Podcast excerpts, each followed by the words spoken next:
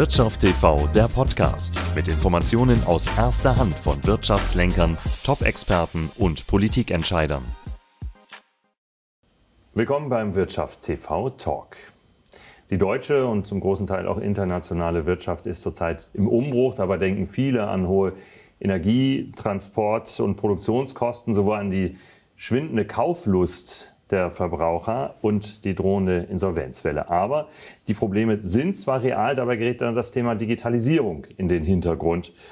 Und das kann gefährlich sein, denn in diesem Wandel stecken auch einige Chancen. Darüber spreche ich heute mit dem Finanzexperten und digitalen Unternehmer Marco Zachskorn. Herr Zachskorn, manche Unternehmer halten Digitalisierung momentan für ein Luxusproblem. Sagen, ja, darum kann ich mich noch mal kümmern, aber momentan geht das nicht. Jetzt geht es ja für mich gerade ums Überleben. Können Sie das verstehen?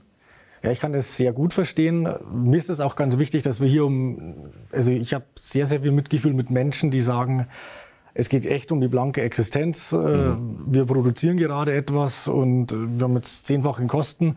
Das ist alles logisch, dass das dann normalerweise nicht lange gut geht. Wenn wir es aber weiterspinnen, haben wir irgendwann das Thema, wenn es alles so jetzt bleibt oder bliebe, wie mhm. es ist, dann würde das System sowieso komplett zusammenbrechen und das glaube ich nicht. Das wird sich wieder fangen. Aber das Thema ist umgekehrt, wenn Sie im Winter frieren und Sie gehen immer in der kurzen Hose raus und ich gebe Ihnen jetzt mal einen Mantel, wenn Sie frieren, dann sind Sie in dem Moment, oder eine Decke, dann sind Sie in dem Moment fit und es ist gut und warm, aber morgen sind Sie wieder vor der mhm. nächsten Problematik und die nächste Krise wartet und Digitalisierung ist ein großes Thema, was da helfen kann. Das heißt, Sie sehen das auch eher optimistisch, sagen, darin stecken jetzt große Chancen in diesem genau. Umbruch. Absolut. Ja. Wie können die denn aussehen? Also worin sehen Sie da die Chance? Also ist jetzt eigentlich erstmal mehr Druck da noch? Naja, ich sage mal so, das, das Thema bei, bei, vielen Menschen oder vielen Unternehmen ist es ja so, das wird die ganze Zeit weggeschoben. Ja. Und wo verlieren, also beim produzierenden Gewerbe ist natürlich, wenn der Rohstoff zu teuer ist, geht es irgendwann nicht mehr. Aber wie gesagt, dann hätten wir auch andere Themen hier in Deutschland mhm. und in Europa. Aber ansonsten haben Sie das Thema, Sie können auf einmal den Recruiting-Markt viel größer gestalten und nicht nur lokal vor Ort. Mhm. Sie können äh, Wohnraumkosten oder vielleicht Wohnraum für etwas anderes schaffen, weil Büros umgenutzt werden können. Ja. Sie sparen dadurch Kosten und Sie haben auch das Thema durch die Vernetzung das sind extrem viele Möglichkeiten. Da, da, kommen wir wahrscheinlich im Gespräch noch dazu, was da alles, was da alles gibt. Äh, also das ja. ist eine Riesenchance und man kann im Kleinen starten und viele verlieren ja gegen den, äh, gegen den Wettbewerb, weil sie nicht wahrgenommen werden und äh, nicht wegen den hohen Produktionskosten. Und okay. da hilft Digitalisierung auch.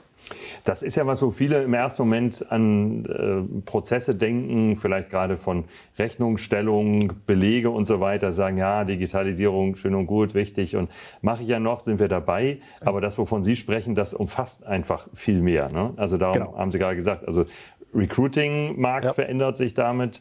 Äh, die, die Vernetzung, die Möglichkeiten, wie bin ich aufgestellt, bis hin zu international, ja. was bis dahin gar nicht der Fall war beispielsweise. Und ja, worin, worin sehen Sie da jetzt die größten Chancen? Was sollten denn Unternehmen jetzt angehen, wenn die sagen, ja Mensch, okay, ist kein Luxusproblem, kann ich ja einsehen. Also äh, Ausstattung, dass Homeoffice möglich ist, egal ja. wo auf der Welt, dass wir auch die Kultur für Remote-Arbeit endlich mal, ja. also Genau, nehmen wir die einzelnen Teile mal. Also sagen, Büroraum kann ich mir schon mal sparen. Bisschen. Genau. Also für viele gilt das wahrscheinlich, dass sagen, viele machen Homeoffice, sind ja. auch ganz glücklich damit. Kann man schon mal anders nutzen oder Kosten reduzieren. Ja. Wichtig ist das Thema Vertrauen, weil wenn es immer heißt, ja, ich, meine Mitarbeiter oder Mitarbeiterinnen machen dann nichts daheim, dann habe ich sowieso die Falschen. Ja. Äh, dann geht es noch weiter. Sie könnten ja, äh, um das einfach mal, wie, wie groß das Thema ist, zu greifen, Sie können in Asien den ersten Teil bei einer Dienstleistung machen lassen. Dann kommt die, durch die Zeitverschiebung, die sind fertig, gehen äh, quasi in Feierabend, Europa übernimmt und dann geht es weiter nach USA. Also das gibt ja auch für, für, für, eigentlich für jeden Dienstleister oder alles, was outgesourced werden kann, was nicht an ja. der Maschine produziert werden muss, extrem viel äh, ja, Möglichkeiten. Oder wir sitzen hier in Hamburg und wir, Sie könnten aber jetzt in München oder auch in New York oder äh, irgendwo in Shanghai jemanden äh, beschäftigen mhm. und haben dann ja nicht das Thema, weil er muss nicht im, oder sie muss nicht immer im Büro sein. Aber die meisten denken zu klein oder ja. Ne-, nehmen Sie vielleicht Ostdeutschland, wo es heißt strukturschwach manchmal. Da können aber dann Leute günstig wohnen und trotzdem irgendwo anders arbeiten und das würde auch natürlich vielleicht wieder die Verteilung verbessern. Was Sie eben angesprochen haben, die Zeitzonen ist ja auch ein spannender Aspekt. Für die meisten ist das ja vor allem ein großes Problem. Dass sie sagen, ja. naja, da haben wir Verschiebung. Sie sagen, das kann man sogar intelligent nutzen. Ja, dann. Also das, das, da, das eine, da ist jetzt Feierabend, dann geht es weiter da zum nächsten. Genau.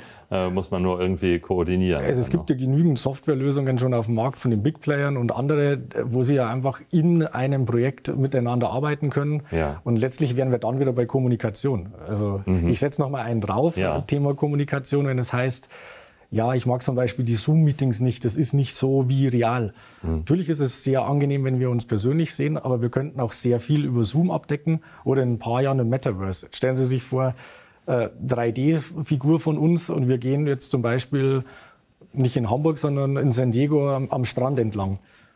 Und das würde aber funktionieren, würde es ja echt wirken. Sie, Sie könnten, es gibt ja schon Sensorik, dass Sie es an den Armen spüren. Ja. Das heißt, da würde auch ein Mitarbeitergespräch oder mit einer Mitarbeiterin, äh, das würde völlig anders stattfinden und hätte ein anderes Niveau. Und natürlich persönlich ist mir immer auch sehr, sehr wichtig. Ja. Aber es geht auch anders und das vergessen viele. Okay, da sieht man, wie tief Sie in dem Thema Digitalisierung drin sind. Also Metaverse muss man nochmal ja. erklären, dass das ist, das ist Avatare von uns genau. gibt in virtuellen Welten, genau. die aber eben nicht Spielfiguren sind, sondern die so die, die nächste oder über, übernächste Ebene eigentlich nach Zoom und Skype-Meetings ja. sind. Es ist, wenn man sich vielleicht diesen Kinofilm Ready Player One anschaut, das ist so ein Vorgeschmack. Da geht es zwar um Videospielfiguren, die in so einer Welt sind, aber da könnte es hingehen auf lange Sicht. Ja, gucken wir mal ein bisschen in die Zukunft. Sie, Sie sagen ja auch, die, es ist, Wandel, ist alles ganz stark im Wandel gerade. Gerade in den nächsten zehn Jahren wird so viel passieren. Wie sehen denn Ihrer Meinung nach KMU in 2032 aus? Also meiner Meinung nach. Oder was verbindet Sie? Haben äh, KMUs in zehn Jahren, also die können viel größeres Rad drehen mit äh, wenig Besetzung. Oder, äh, also letztlich, es wird wahrscheinlich so sein, es gibt keine klassischen Assistenzstellen mehr. Also, dass da ein Mensch sitzt, der Ihnen einen Termin einträgt oder die Flugtickets bucht oder das Restaurant für das Geschäftsessen aussucht. Das wird ein Algorithmus übernehmen. Der kennt Sie auch viel besser, der weiß das. Ähm, dann geht es weiter. Sie haben vielleicht dann Mitarbeitende überall auf der Welt und nicht mhm. nur in Deutschland. Äh, gibt es höchstens noch die Sprachbarriere. Und wahrscheinlich steigen sie in ein vernetztes Auto, das sie dann schon wieder woanders hinfährt und die kommunizieren so miteinander, dass sie dann mit ihrem äh, Geschäftspartner, die, mit denen sie sich wirklich pers persönlich treffen, direkt auch gleichzeitig ankommen, arbeiten im Auto, wenn sie überhaupt noch fahren müssen. Also ja. Da, da gibt es extrem viel und es, es, wird sehr viel Automatisierung geben und jetzt, auch in der Industrie wahrscheinlich. Jetzt frage ich mich, auf, auf, wie offene Ohren stoßen Sie da, wenn Sie jetzt andere Unternehmer beraten? Ist das so, dass Sie sagen, meine Güte, Herr Zachskorn, ich will ja erst mal gucken, dass, dass jetzt nicht mehr immer persönlich jemand am Empfang sitzen muss und Sie sagen, ich äh, steuere bald nicht mehr mal selbst und ja. äh, habe meine Mitarbeiter auf der ganzen Welt. Ist, äh, begegnen Sie da schon eine Offenheit oder können Sie die schaffen? Also der Punkt ist der, wenn es auf einmal darum geht, naja, ich würde mir äh, überlegen, Herr oder Frau XY, dass sie vielleicht nicht diesen Bürokomplex in den nächsten fünf Jahren bauen, der Ihnen einige Millionen kostet, vielleicht brauchen Sie das gar nicht, kaufen Sie das und das Equipment. Sie könnten die Mitarbeiterzufriedenheit mhm. steigern. Äh, die bleiben auch gerne länger bei Ihnen, weil sie überall arbeiten können, haben das, spüren das Vertrauen. Und dann sind die auf einmal viel offener. Also das ist ja. äh, ganz was anderes, ja. Okay, also das ist gar keine äh, Liebhaberei, so es könnte so sein und das wäre ja abgefahren, dass wir dann da in San Diego am Strand ja. gehen, sondern, sondern Sie, Sie, haben ja schon ganz klare ökonomische Argumente dafür, dass ja. Sie sagen, darum sollten wir das so machen. Genau, und es ist auch ja. der Punkt, äh, das, was ich gesagt habe, war ja die Spitze, was, was mhm. möglich sein wird. Und die meisten brauchen viel länger, bis sie es umsetzen. Ja. Aber es ist ja oft so, man muss, wenn man auf den, auf den Mond zielt äh, und, und man landet in den Sternen, ist es immer noch weit. Also es ist das Thema, Hauptsache es kommt mal etwas in Schwung. Und ja. Recruiting ist aber das Thema in Deutschland. Also die meisten sagen, sie ja. kriegen keine Mitarbeitenden ja, genau. und gucken 50 Kilometer weiter. Also wenn, gerade KMUs. Also da gibt es immer noch das Problem, da Tageszeitungsanzeigen und, und sowas in der genau. Art. Ja. ja. Krass gesagt, wenn Sie aber in YouTube eine Werbung sehen von einem innovativen Unternehmen, das sagt, Sie können von überall arbeiten und fühlen sich angesprochen. Äh, und ja. YouTube gucken Sie sowieso, ist es was anderes als wie Tageszeitungen, die die jungen Menschen nicht lesen. Mhm. Also da, da stehen viele noch, dass sie noch sehr an alten Methoden festhalten. Genau. Oder wir haben ja jetzt Zoom, wir sind komplett digital. Wir schreiben E-Mail statt Faxen und dann äh, schadet es, das, was ich gerade vorher gesagt habe, nicht so als Ausblick, das könnte alles möglich sein. Ja. Und dann geht es auch weiter, ach, Personalkosten, so was ist ein Algorithmus, aber okay, ich, vielleicht brauche ich das irgendwann nicht ja, mehr. Und dann kommt dieses Umdenken, vielleicht muss ich mal anders. Und die es nicht machen werden, die haben in zehn Jahren wieder die nächste Krise und wieder das Problem. Sehr hart gesprochen. Ja, ja, aber nachvollziehbar, so wie Sie den Weg erklären. Dann vielen Dank, Herr Zaskorn, für diese Erläuterung. Das war der Wirtschaft TV Talk für heute.